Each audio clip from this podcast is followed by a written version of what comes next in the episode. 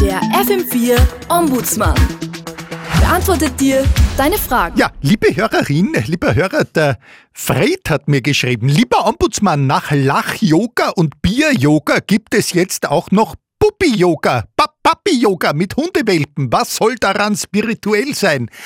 Nun, lieber Fred, das äh, weltberühmte Mausoleum Taj Mahal, das äh, wegen seiner kulturellen Bedeutung und Schönheit äh, geschätzt wird, ist von vier Minaretten umgeben, die, das wissen viele nicht, ein bisschen nach außen geneigt sind. Inwiefern dient das der Ästhetik oder gar der Spiritualität? Also gar nicht.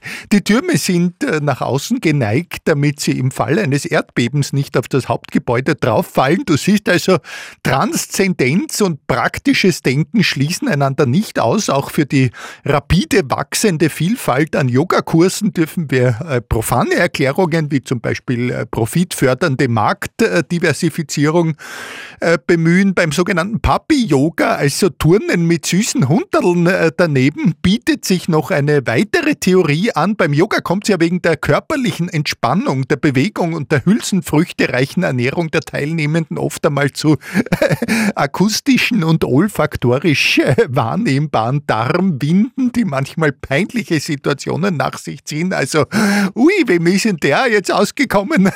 Aber wenn viele Hunde da sind, da können sich die Menschen leicht darauf einigen, wer schuld am Gestank ist, weil Hunde können Pups zwar also produzieren, aber nicht abstreiten, dann sind die Yogis schön entspannt und alle haben was davon. Also, äh, ja, außer die Hunde natürlich. Namaste und Servus.